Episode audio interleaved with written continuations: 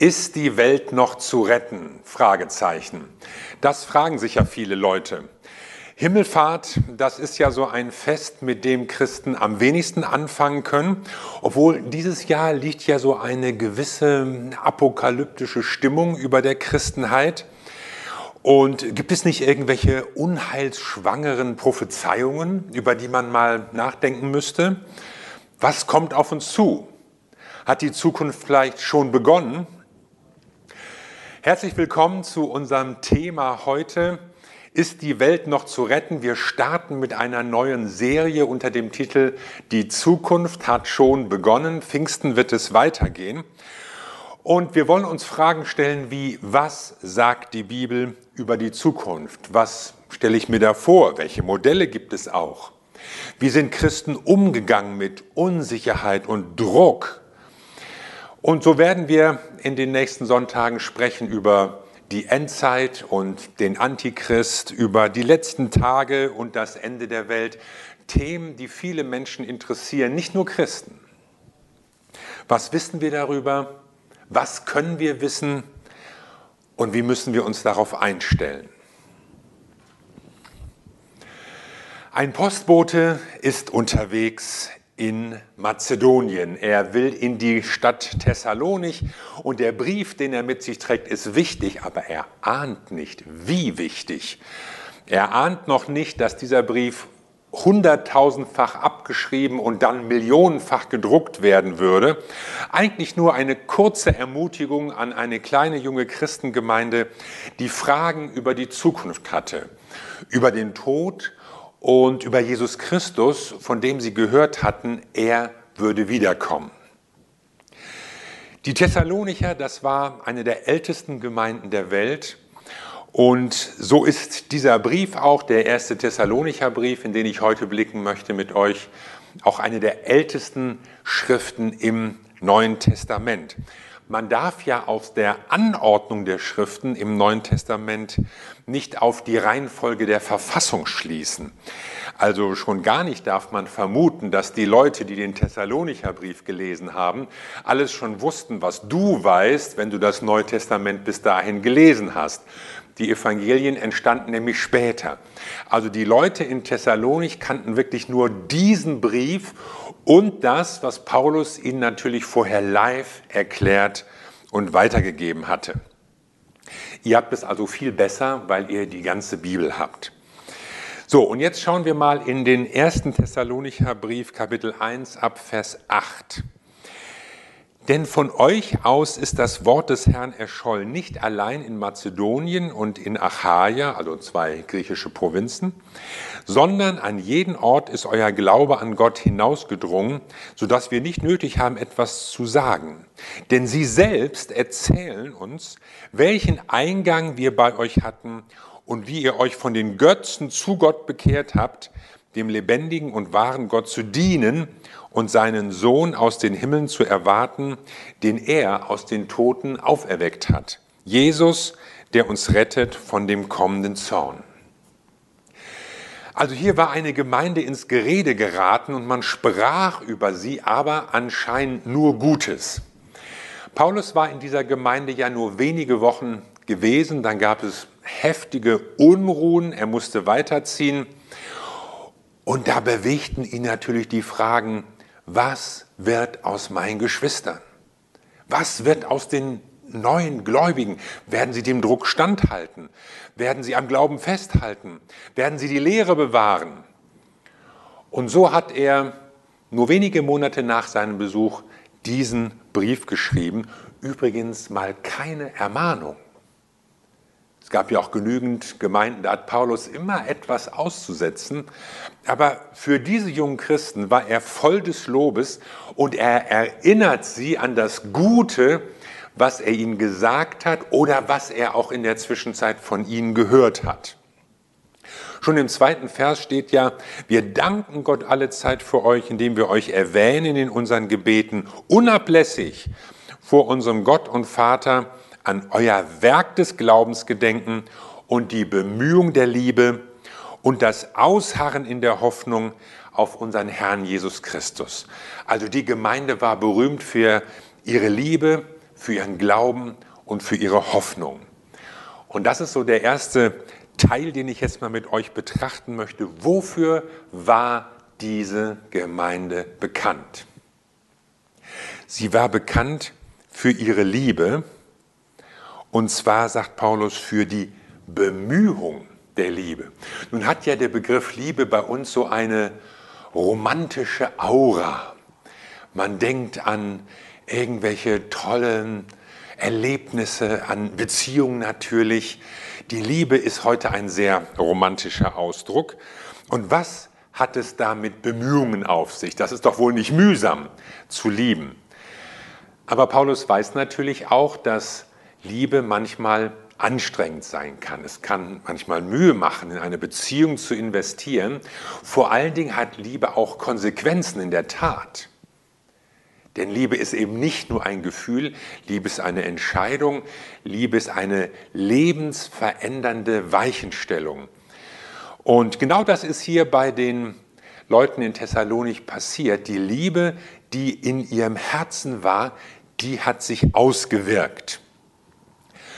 Und dadurch kommt natürlich auch eine Bewegung, ein Kreislauf in Gang. Ja, wenn Menschen geliebt werden, dann können sie wieder lieben. Also wenn du geliebt werden willst, dann ist selbst zu lieben eine gute Idee. Und so merken wir hier, Liebe ist in Aktion, Liebe führt immer zu Taten. Und deine Liebe zu Gott kannst du auch an anderen Menschen auslassen und damit konkret deinen Glauben oder deiner Liebe Taten folgen lassen. Und das ist auch das zweite Stichwort, wofür diese Gemeinde hier bekannt war, für ihren Glauben.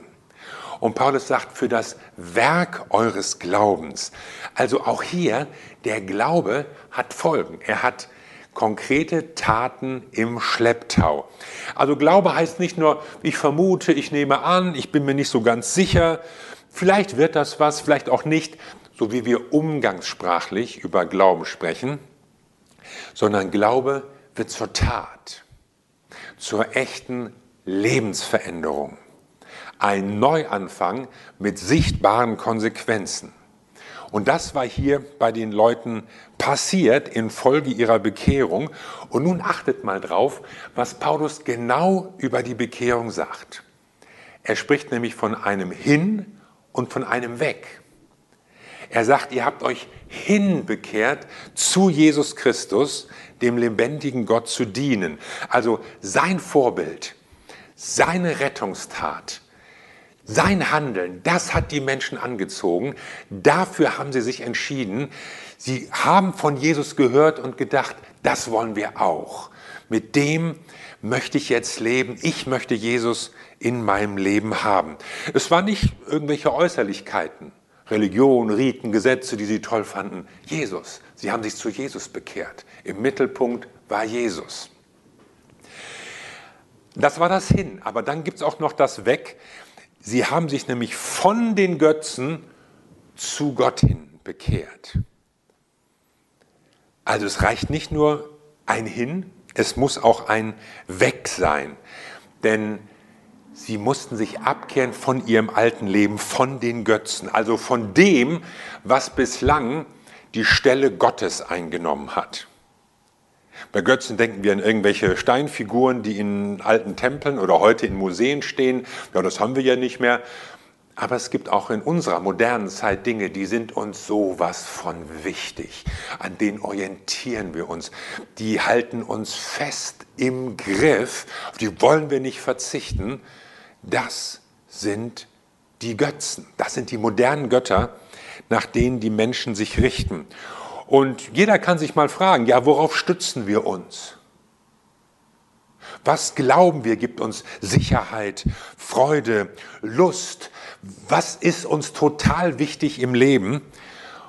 Und hier haben die Christen gemerkt, das, was wir bislang als Götter hatten, das trägt nicht.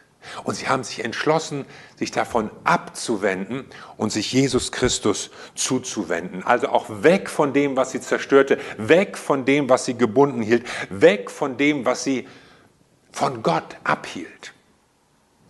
Also es ging um einen richtigen Richtungswechsel. Wenn du zum Glauben kommst, dann kommt es nicht nur darauf an, was du jetzt machst, sondern auch, was du nicht mehr machst. Nicht nur, wo du jetzt hingehst, sondern auch wo du nicht mehr hingehst.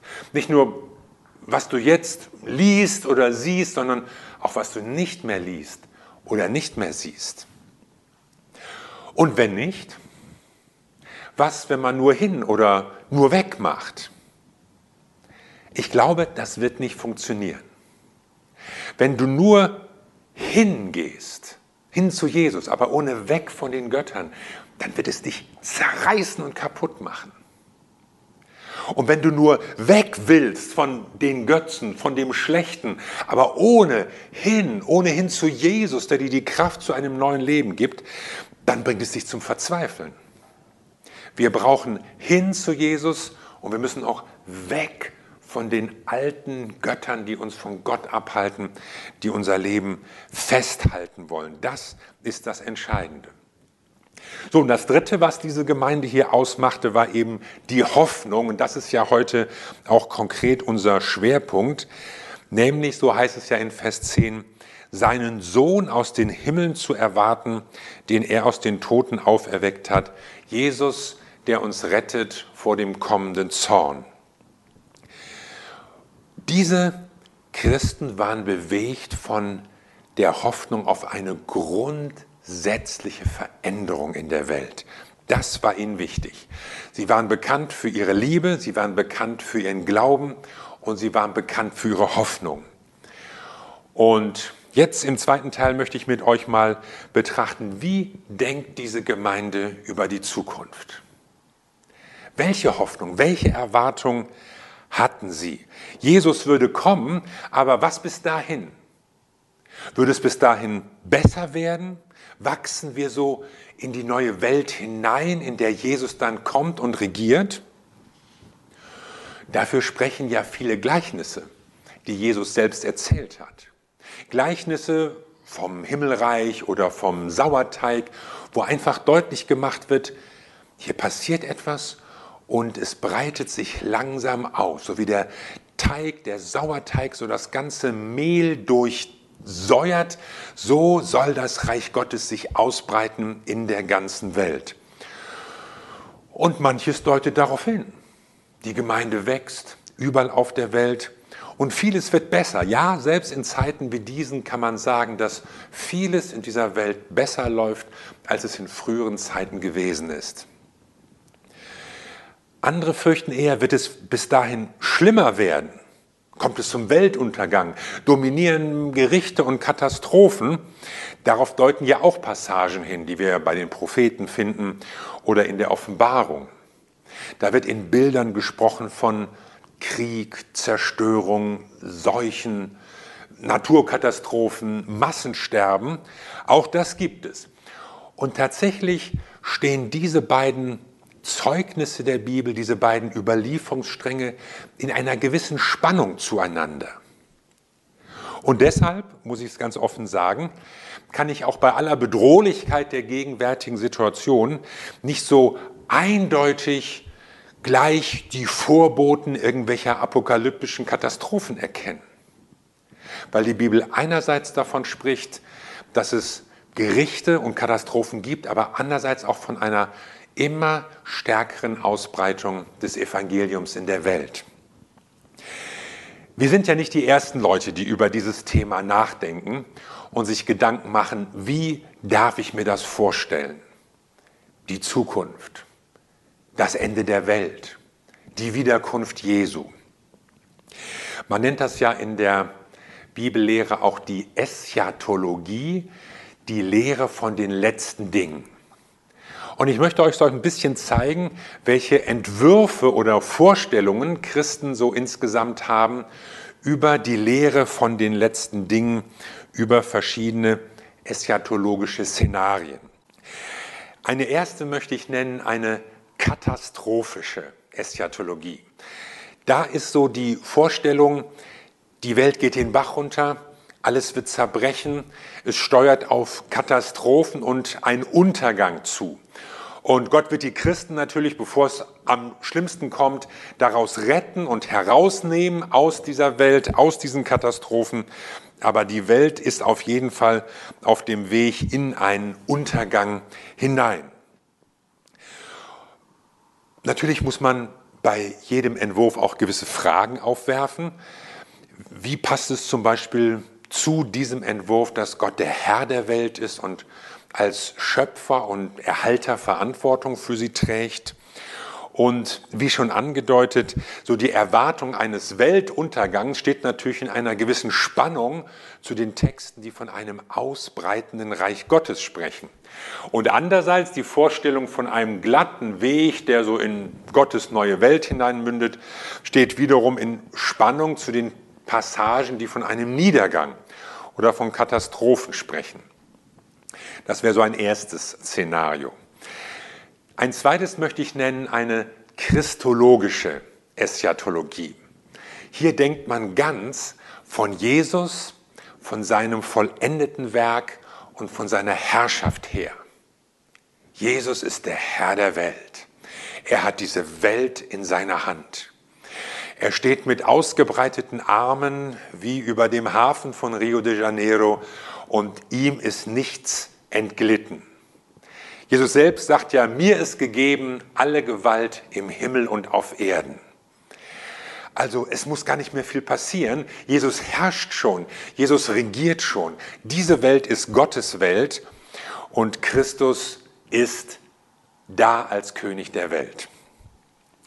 Nun, die Fragen da sind natürlich, warum sieht es in der Welt so aus, wie es aussieht? Vieles läuft nämlich trotz allem noch nicht gut. Will man wirklich behaupten, dass die Herrschaft Christi sich in dieser Welt schon verwirklicht hat? Ein drittes Modell nenne ich mal die separatistische Eschatologie, also von separieren, trennen oder scheiden. Da sagt man auch, die Welt ist unrettbar, die ist verloren, die steuert ihrem Niedergang entgegen und wir können das auch nicht mehr drehen, egal ob wir uns einsetzen oder die richtigen Parteien wählen oder uns Mühe geben. Das kann man auch nicht mehr verändern. Also müssen wir Christen uns zurückziehen aus dieser bösen Welt. Und das ist eine Haltung, die meinetwegen im Mönchtum zu finden ist, aber auch gerade seit der Reformationszeit bei vielen Gruppen Täufer, Mennoniten, Hutterer, Amish People, wenn ihr an solche Gruppen denkt. Das waren ja Leute, die schon von der Reformationszeit an Verfolgung erlebt haben, sowohl von Katholiken als auch von evangelischen Leuten und die einfach gemerkt haben, dass das ist alles schlimm, die, die Welt lässt sich nicht verändern, die Leute hören nicht auf das ganze Evangelium und sie haben sich zurückgezogen in eigene Siedlungen und sind auf so einem bestimmten Lebensstil in einer bestimmten Zeit manchmal auch sozusagen eingefroren. Ja, was sind die Fragen, die wir hier stellen? Also, wo fängt die Trennung von der Welt an? Man könnte total angstgesteuert da rangehen und an jeder Stelle denken, ja, das ist zu viel, das darf man nicht, das darf ich doch noch, woher soll ich es genau wissen? Das Problem ist, dass man so ein bisschen in einer Parallelwelt lebt, bei der die Grenzziehung irgendwie willkürlich ist. In welchem Jahrhundert müsste man technisch stehen bleiben? Und ein gewisser Irrtum ist auch, das Böse nur etwas als etwas Äußerliches zu betrachten, das ich äußerlich irgendwie wegschieben kann von mir. Denn die Bibel sagt auch, das Böse ist auch etwas, was in uns lebt, was es in uns gibt. Eine vierte Denkweise, ich nenne sie die transformatorische Eschatologie. Hier geht es um die Vorstellung, dass eine schrittweise, langsame Veränderung in der Welt passiert. Durch Gott, durch seinen Geist, durch seine Gemeinde. Christus herrscht und wir gestalten.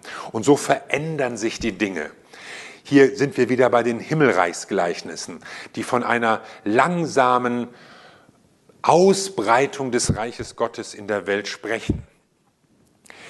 Ja, wenn man das so hört, dann muss man natürlich sagen, an allen vier Sichtweisen ist etwas Wahres dran. Es geht hier nicht um ein Entweder-Oder, es gibt auch Überschneidungen in diesen Vorstellungen. Es geht bei uns ja immer darum, dass wir Gottes Wort für unsere heutige Welt anwenden. und aktiv machen. Wir wollen Gottes Handeln in unserer Welt entdecken. In letzter Zeit wird diese Zukunftsschau zunehmend transformativ verstanden. Also in diesem vierten Sinne. Das gab es übrigens auch schon früher, auch in der alten Kirche, bei Augustinus etwa. Da macht man sich einfach klar, Gott liebt diese Welt. Sie ist nicht verloren und abgeschrieben, sondern Gott hat gute Pläne und die setzt er auch mit uns um, mit der Gemeinde. Und darum sollen wir dienen, darum sollen wir handeln, darum gibt es Mission. Darum hat ja auch die frühe Gemeinde den Kopf nicht in den Sand gesteckt, sondern sie hat gehandelt. Sie ist nicht in die innere Emigration gegangen, hat sich nicht um sich selbst gedreht, sondern wurde aktiv und diente. Und sie übernahm Verantwortung in der Welt.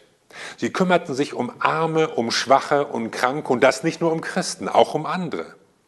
Und die Christen bewahrten auch einen klaren Kopf in schlimmen Zeiten, auch gerade in Seuchen, weil sie sich klar waren, wir haben keinen Geist der Furcht, sondern wir haben einen Geist der Kraft, einen Geist der Liebe, einen Geist der Besonnenheit. Übrigens, diesen Vers findet man ja fast an allen evangelischen Kirchen heutzutage.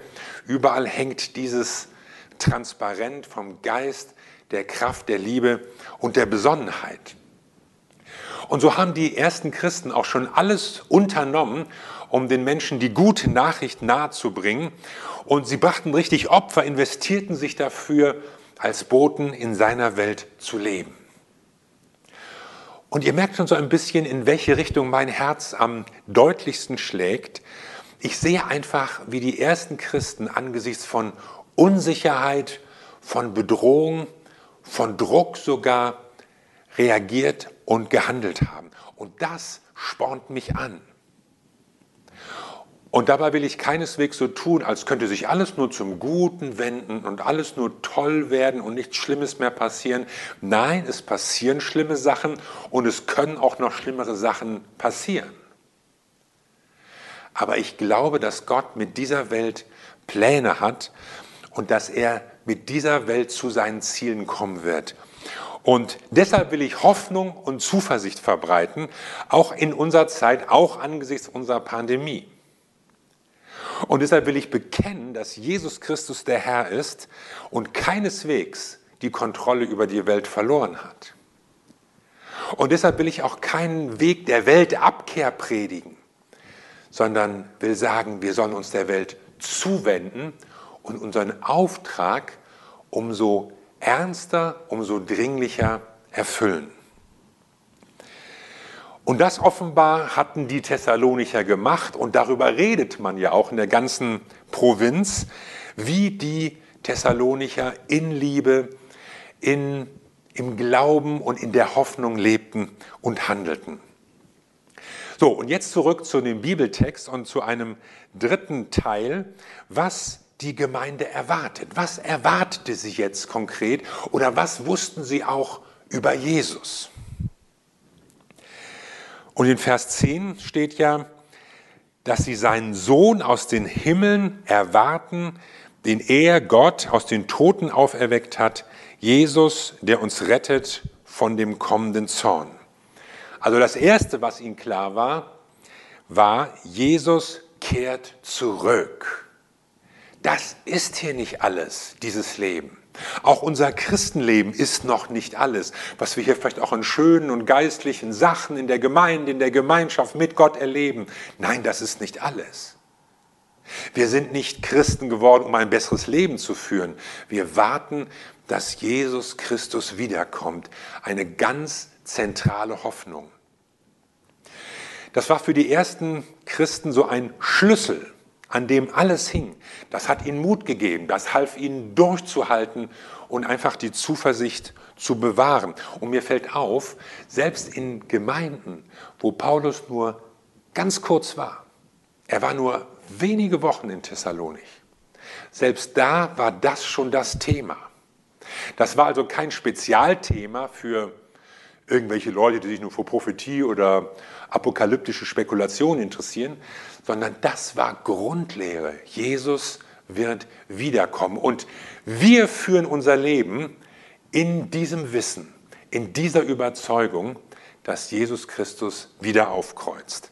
Jesus Christus, der jetzt aus den Himmeln kommen wird zu seiner Zeit. Also er existiert in einer anderen Welt Gottes und er wird wiederkommen.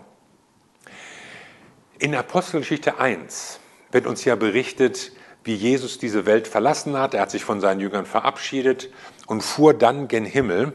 Und ich lese mal vor aus Apostelgeschichte 1 ab 9. Und als er dies gesagt hatte, wurde er vor ihren Blicken emporgehoben und eine Wolke nahm ihn auf vor ihren Augen weg. Und als sie gespannt zum Himmel schauten, wie er auffuhr, siehe, da standen zwei Männer in weißen Kleidern bei ihnen, die auch sprachen, Männer von Galiläa, was seht ihr hinauf zum Himmel? Und jetzt kommt's. Dieser Jesus, der von euch weg in den Himmel aufgenommen worden ist, wird so kommen, wie ihr ihn habt hingehen sehen in den Himmel. Jesus wird so kommen, wie ihr ihn habt hingehen sehen in den Himmel. So genau. Interessanterweise steht hier ja nicht, ihr werdet ihn so kommen sehen, sondern es steht, er wird kommen, wie ihr ihn habt auffahren sehen. Das deutet ja darauf hin, dass es nicht unbedingt zu den Lebzeiten der Jünger passieren würde. Einige hatten das möglicherweise gedacht in der frühen Christenheit, aber über den Zeitpunkt sagt diese Stelle auch andere nichts. Aber die Bibel bestätigt sehr stark, Jesus wird wiederkommen. Das war den ersten Christen klar. Und zwar der Jesus zweitens, der auferstanden ist, den Gott aus den Toten auferweckt hat. Die Auferstehung Jesu, das war immer so die Grundlage für die Predigt der Apostel, für die ganze Botschaft des Evangeliums und sie ist auch der Beleg für unsere Auferstehung. Daran hing alles. Weil sie das erlebt hatten, weil sie dem Auferstandenen begegnet waren, deshalb konnten die Apostel auch die gute Nachricht so freimütig verkündigen. Immerhin gab es lebende Zeugen noch zu dieser Zeit. Und deshalb war auch die Wiederkunft Jesu keine Illusion.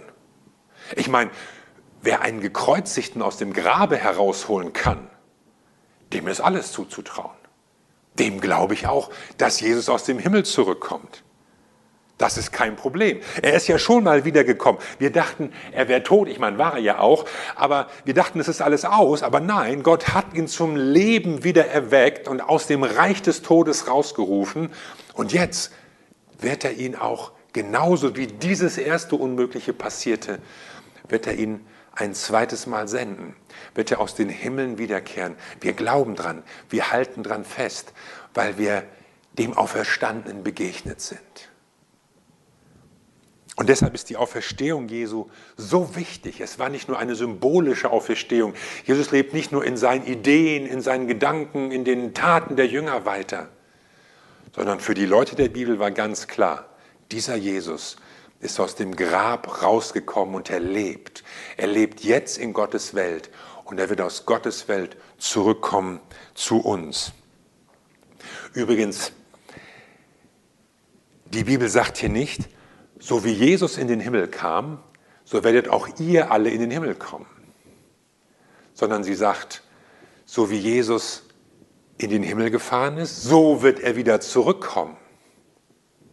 Also es geht sowieso im Neuen Testament gar nicht so sehr um das in den Himmel kommen, sondern es geht vielmehr um das aus dem Himmel kommen, nämlich dass Jesus aus dem Himmel zurückkommt auf diese Erde und dann auf dieser Erde Veränderung stiftet. Er wird seine Herrschaft aufrichten, die Herrschaft Gottes. Und es ist eine Herrschaft des Friedens und der Gerechtigkeit. Es ist eine Welt, von der wir eigentlich alle träumen, in der es keine Verbrechen, keine Ungerechtigkeiten, keine Grausamkeiten, kein Leid mehr geben wird eine ideale Welt. Und Gott will es tun und das ist sein Ziel. Nicht so sehr möglichst schnell weg, sondern eine neue Welt, ein neuer Himmel und eine neue Erde, auf der Gerechtigkeit herrscht. Davon sprachen schon die Propheten im Ersten Testament. Und drittens sagt dieser Vers hier, Jesus, der uns rettet vor dem kommenden Zorn. Es geht also um Rettung. Es geht nicht nur um ein schöneres Leben hier und manche Vorteile, wenn man an Jesus glaubt. Es geht um Rettung, eine reale Gefahr. Und dann ist vom Zorn die Rede. Und zwar vom Zorn Gottes. Was ist der Zorn Gottes? Es geht hier nicht um blinde Emotionen, dass Gott irgendwo draufhaut, weil ihm die Hutschnur geplatzt ist. Der Zorn Gottes ist doch keine Eigenschaft Gottes, sondern es ist ein göttliches Gegenwirken gegen das Böse. Es ist ein Handeln, um eben das Schlimme nicht noch mehr geschehen zu lassen. Es ist ein Gerichtshandeln. Es gibt in der Bibel auch keine parallele Struktur von Zorn oder Gnade oder Zorn und Gerechtigkeit. Wir predigen mal beides, mal gucken, wie es ausgeht, sondern die Botschaft des Evangeliums spricht von Gnade, sie spricht von Frieden, sie spricht von Rechtfertigung und Versöhnung, um eben gerade dem Zorn zu entgehen, weil Gott eben was anderes hat. Und dieser Begriff des Zorns hier, Orgä auf Griechisch, das ist nochmal was anderes als der Ausdruck, der sonst für für Leid oder Schwierigkeiten oder Mühsal, Trübsal verwendet wird. Das kannten die Christen auch. Aber mit dem Zorn spielt Paulus nochmal auf etwas anderes an, nämlich auf so etwas wie das Gericht Gottes. Aber Gericht, Gericht in der Bibel bedeutet immer, Gott will etwas zurechtbringen. Gott will Leute auf den richtigen Weg zurückbringen. In Jesaja 26 steht mal, wenn deine Gerichte die Erde treffen, lernen die Bewohner des Erdkreises Gerechtigkeit. Also Gerichte sind nicht zur Zerstörung da. Sie sind nicht zur Strafe da.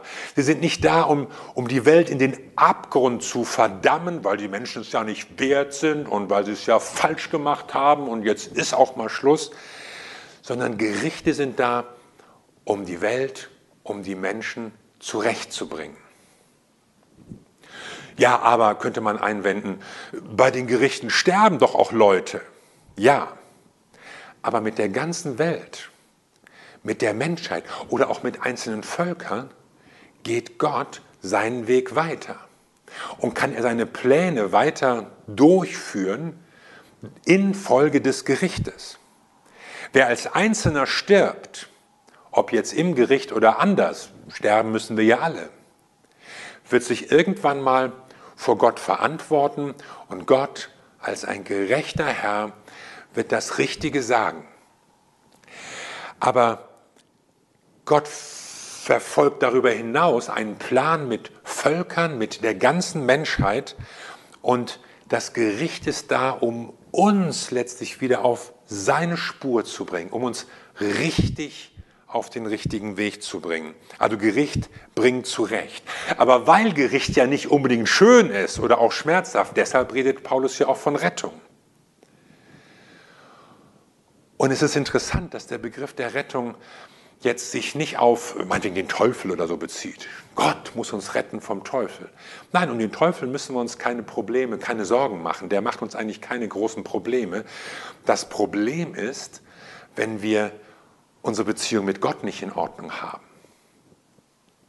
Und deshalb ist Jesus gekommen, deshalb ist er gestorben, unterstreicht, wie wichtig es ihm ist, dass wir Gott kennenlernen, dass wir Vergebung durch Gott empfangen. Und er möchte einmal wiederkommen und diese Welt nach seinen guten Plänen, die er schon immer hatte, wieder aufbauen und die ganzen Verhältnisse neu ordnen. Das ist Gottes Plan. Und deshalb ist es eben so wichtig, dass wir rechtzeitig unser Leben Jesus Christus anvertrauen, um eben nicht mit dem Zorn Gottes zu tun zu haben, sondern doch viel lieber mit seiner Güte und seiner Gnade und seiner Liebe. Jesus kommt wieder. Das war eine Hoffnung, die die ersten Christen bewegt hat.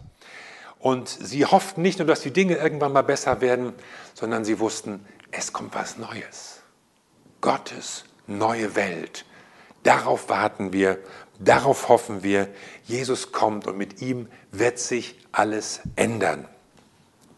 Übrigens, und das kommt anscheinend selbst in den besten Gemeinden vor, kann man biblische Botschaften auch missverstehen oder daraus falsche Schlüsse ziehen. Und hier gab es einige Leute, die aus dieser Lehre den Schluss gezogen haben, sie bräuchten nicht mehr zu arbeiten.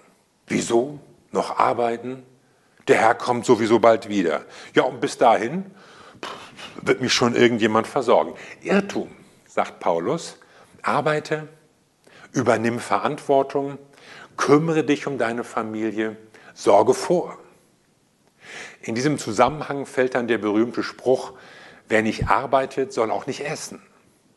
Und das ist keine Strafe für Arbeitslose oder Kranke oder Alte oder Leute, die aus irgendeinem Grund nicht oder nicht mehr arbeiten können, sondern das ist eigentlich etwas für Leute, die faul sind, vielleicht auch fromme Faule, die aus einem falschen Verständnis heraus keine Verantwortung übernehmen oder sich nicht kümmern.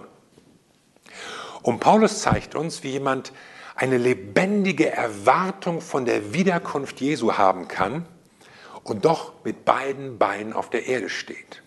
Verantwortung übernimmt, sich kümmert, Einsatz zeigt, gerade weil der Herr wiederkommt.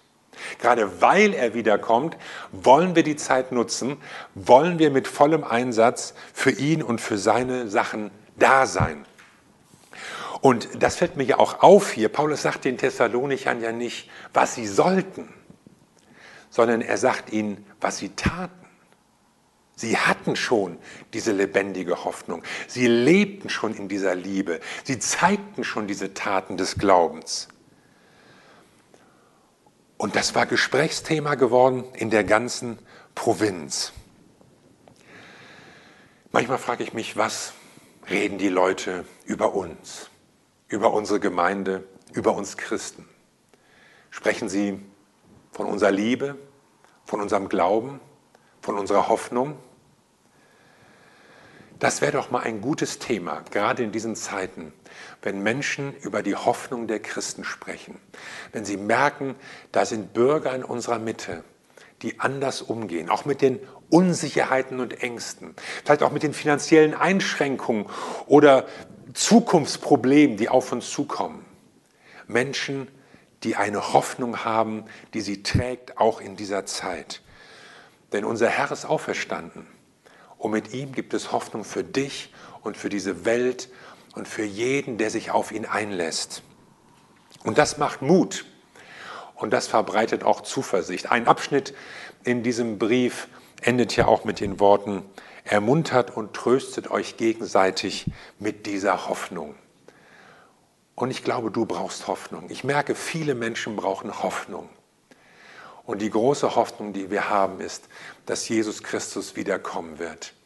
Er ist auferstanden, er hat bislang seine Versprechen gehalten und er wird auch wiederkommen. Und deshalb können wir mit Zuversicht nach vorne blicken.